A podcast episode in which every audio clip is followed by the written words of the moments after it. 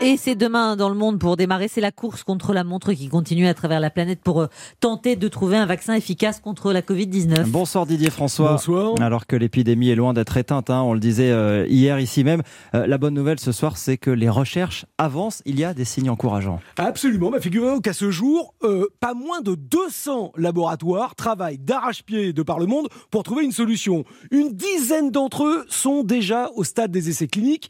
Euh, trois ayant entamé ce qu'on appelle la troisième phase des tests, qui est en fait l'avant-dernière étape euh, avant validation par les autorités sanitaires. C'est le cas par exemple de l'université britannique d'Oxford, qui entame cette semaine une étude de cas avec plus de 5000 volontaires en Grande-Bretagne, au Brésil et en Afrique du Sud.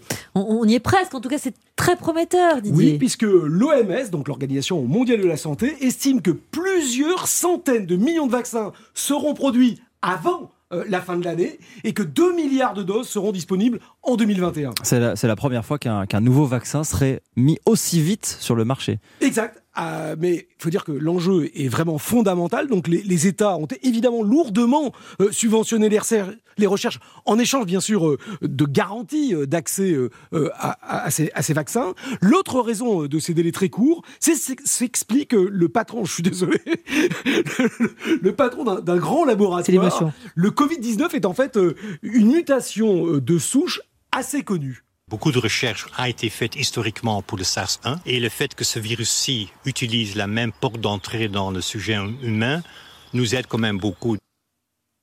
Et voilà, et donc c'est heureux parce que le, le vaccin permet de, de bâtir cette immunité collective absolument indispensable pour assécher euh, l'épidémie, car vous le savez, il faut qu'environ 60 à 70% de la population ait développé des anticorps Oui. pour que l'épidémie s'arrête, ce qui serait presque impossible de manière euh, naturelle, puisque le Covid-19 n'affecte en moyenne que 3 à 7% de la population. Le vaccin est donc bien la seule solution viable sur le long terme. Hmm. Avec peut-être une livraison au premier trimestre. C'est ce qui commence à être dit. Merci beaucoup Didier François.